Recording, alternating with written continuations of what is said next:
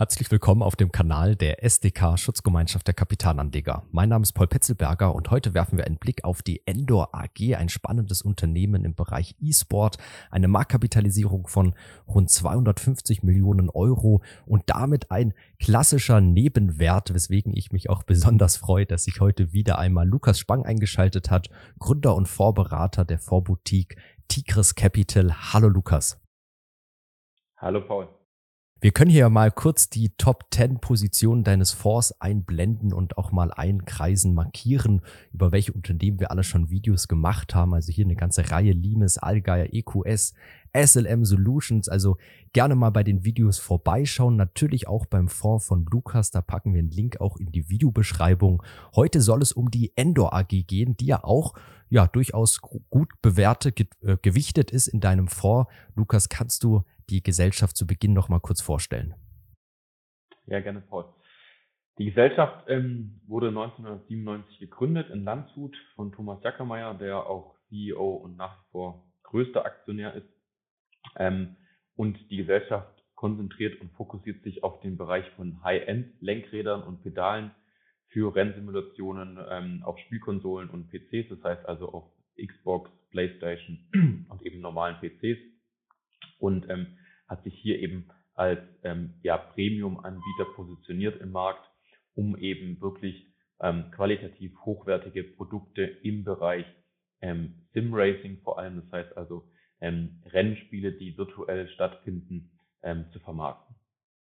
Und was ja wirklich beeindruckend ist, das Unternehmen hat es geschafft, eine extrem starke Marke Community aufzubauen. Ich bin jetzt vor dem Gespräch einfach mal so ein bisschen über die Plattform gegangen, habe auf YouTube einfach mal Thomas Jackermeier eingegeben, der Gründer CEO, und da kommen Videos 30, 40, 50.000 Klicks, einfach eine Q&A-Session zu Produkten oder eben auch auf den Kanälen, ähm, ja, Twitter und ähm, Twitter doch, ja, und YouTube 60 bis 70.000 Abonnenten, Follower, Facebook sogar 125.000 Follower und auf Instagram sind es 180.000 Follower und da geht wirklich was. Also man merkt eine enorm starke Marke und Community, die hier wirklich aufgebaut wurde.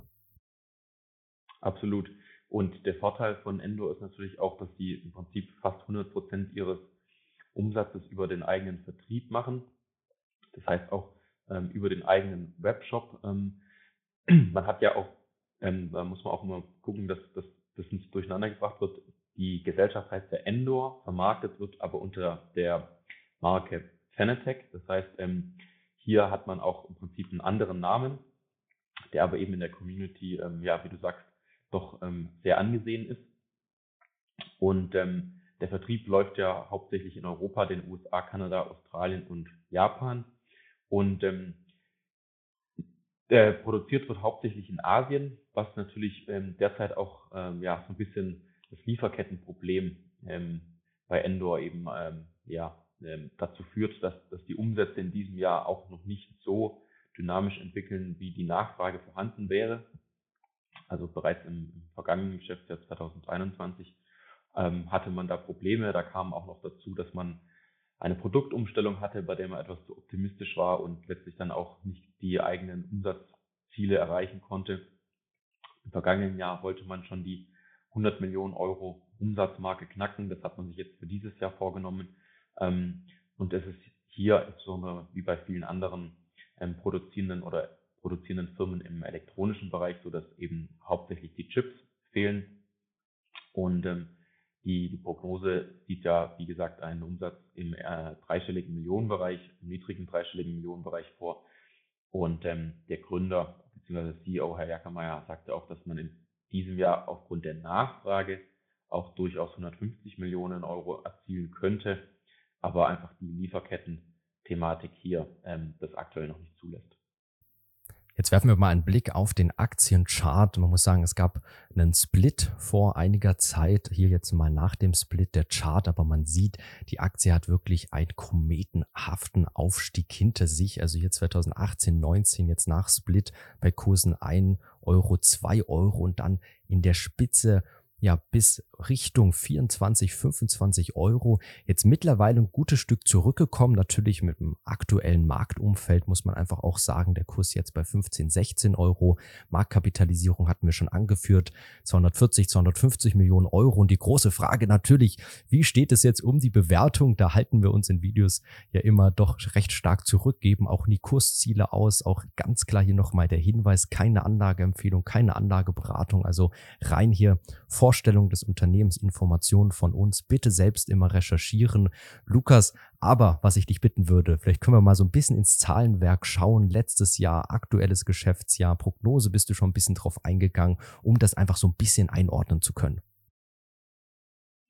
Ja, ähm, also generell profitiert die Gesellschaft eben vom zunehmenden Trend äh, des Sim-Racing. Das hat sich natürlich im Rahmen der Corona-Pandemie nochmal deutlich verstärkt gehabt. Ähm, wenn man sich aber auch die Zahlen anschaut, dann ist der Trend oder hat sich der Trend eben bereits vorher ähm, gezeigt, indem die Zahlen für 2019 schon fast eine Umsatzverdopplung gezeigt hatten.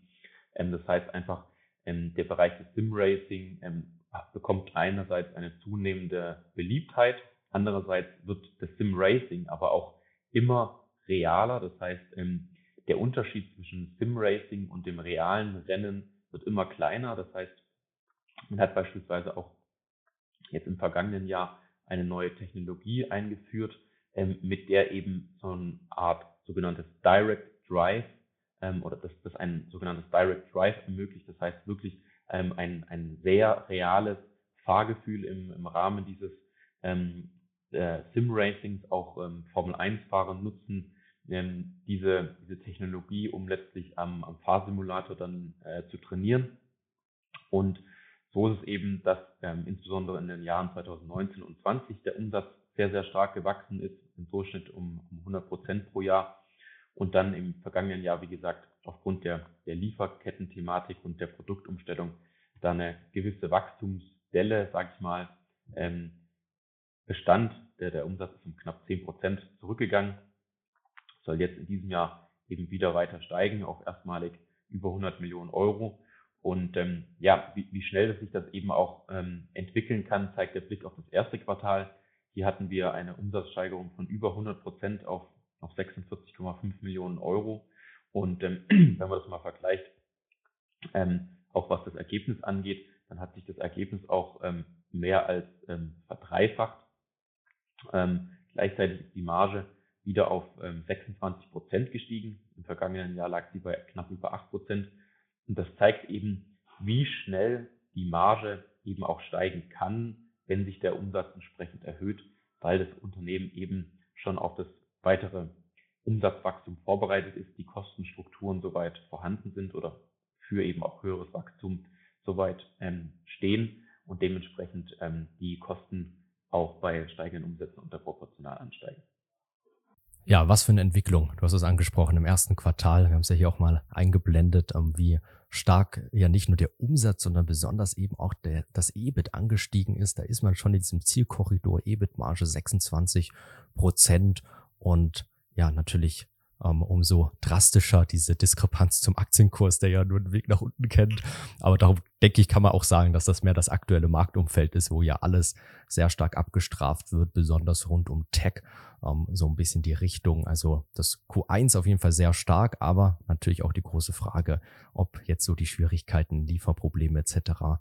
behoben werden können, wie es da jetzt im Laufe des Jahres dann weitergeht. So, wir gehen vielleicht noch mal kurz abschließend zur Aktionärsstruktur. Wir hatten es ja schon erwähnt, dass wir ja einen dominierenden Akteur haben, auch bei der Aktionärsstruktur.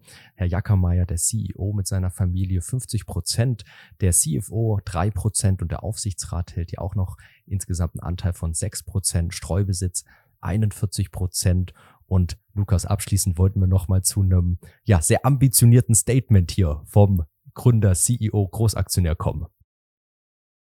Genau, ähm, vielleicht gehen wir noch mal kurz einen Schritt zurück, ähm, was auch die, die verschiedenen Kooperationen und Partnerschaften angeht, die ja letztlich ähm, Basis ist auch für das, für das weitere Wachstum. Ähm, man hat ja jetzt jüngst ähm, für Gran Turismo 7 ähm, die, die Produkte eben äh, angepasst oder mitentwickelt. Äh, man hat ja äh, das vor mit, mit Sony eine Kooperation geschlossen, beziehungsweise Polyphone, man hat eine Kooperation mit VRC geschlossen, mit NASCAR, ähm, mit, mit Formel, mit der Formel 1, auch einen Lizenzvertrag mit Bentley Motors. Also das ist eben letztlich auch Bestandteil der Strategie, um hier eben mit, mit Motorsportmarken entsprechende Kooperationen zu vereinbaren. Und ähm, was, was die Zahlen, auch da nochmal der Blick nach vorne angeht, ähm, hat man ja jetzt jüngst auch ähm, erstmalig sich da ein bisschen konkreter geäußert und hat gesagt, die Kostenstruktur oder die Unternehmensstruktur ist aktuell eben auf ein mittelfristiges ähm, oder auf ein Umsatzvolumen von 250 bis 300 Millionen Euro ausgelegt, um dann auch eine EBIT-Marge von mindestens 25 Prozent zu erzielen. Da lag man ja jetzt in, in Q1 schon komfortabel in diesem Bereich, was die Marge angeht. Und ähm, auf der anderen Seite, ähm, wenn du es auch äh, ansprichst, das Thema ähm, äh, Aktienkursentwicklung ist natürlich ein Manko auch noch, dass ähm, ja, die Aktie im, im Freiverkehr gelistet ist. Dementsprechend ähm, gibt es beispielsweise auch noch kein Xetra-Listing. Das ist durchaus auch ein Manko. Das heißt, ähm, es gibt keinen Designated Sponsor oder es gibt keinen Market Maker, der so richtig mal schaut, ähm, dass hier auch Liquidität in der Aktie vorhanden ist. Das ist letztlich auch ein, ein, ja, ein großer ähm, Punkt, der oder ein großes To-Do, das, das hier im Vorstand noch ähm, auf der Agenda steht. Man plant hier auch, wenn man ein neues ERP-System im Laufe des Jahres dann hoffentlich eingeführt hat, ähm, auf IFRS umzustellen, um dann eben auch die Voraussetzungen geschaffen zu haben, um in ein höher gelistetes Marktsegment ähm, aufzusteigen. Das heißt mal mindestens ähm, den gelisteten, ähm, äh, den, den, geregelten Markt in, in Deutschland. Und dann, ähm, das ist natürlich auch eine gewisse Vision, ähm, hat der Herr Jackermeier durchaus auch mal das Thema Nasdaq-Listing in den Raum gestellt. Aber ich glaube, da sollte man sich auch mal ein bisschen zurückhalten und erstmal kleinere Brötchen backen, eins nach dem anderen. Ähm, ansonsten ähm, entstehen hier einfach unrealistische un, ähm, Erwartungen und ähm, deswegen erstmal eins nach dem anderen. Ähm, Einführung entsprechendes, äh, des äh, entsprechenden ERP-Systems, um dann letztlich IFRS darstellen zu können. Dann der geregelte Markt in Deutschland wäre, glaube ich, erstmal ein großer Schritt nach vorne, um auch einfach ein Xetra-Listing zu haben, eine höhere Liquidität und dann kann man über alles weitere schauen. Und ich denke, das ist auch ein gutes Fazit, ein guter Abschluss. Das Unternehmen ist ja wirklich kometenhaft hier gewachsen und das merkt man ja auch so ein bisschen, du hast es angesprochen, ERP-System und am Börsenlisting, dass man irgendwo auch die Strukturen, Konzernstrukturen erstmal noch mitwachsen lassen muss, um irgendwo auch bei so einer Marktkapitalisierung, bei so einer Bewertung auch die notwendige Professionalität ähm, anhand von den Strukturen auch im Unternehmen zu haben. Darum Step by Step auf jeden Fall eine spannende Company. Wir sind jetzt auf jeden Fall sehr gespannt, was eure Meinung zur Endor AG ist. Lasst es uns doch mal in den Kommentaren wissen. Gerne natürlich auch unserem Video ein Like geben, den Kanal abonnieren, beim Vor von Lukas mal vorbeischauen. Lukas, vielen Dank, dass du heute wieder mit dabei warst. Immer wieder gerne. Wir hatten schon auf die zahlreichen anderen Videos hingewiesen. Wir blenden hier vielleicht mal noch das letzte ein zur EQS Group AG. Gerne mal vorbeischauen. Auch ein spannender Nebenwert, wo so einiges ansteht, besonders jetzt auch diesem Jahr. Natürlich auch bei den anderen Videos mal gern vorbeischauen. Bis zum nächsten Mal.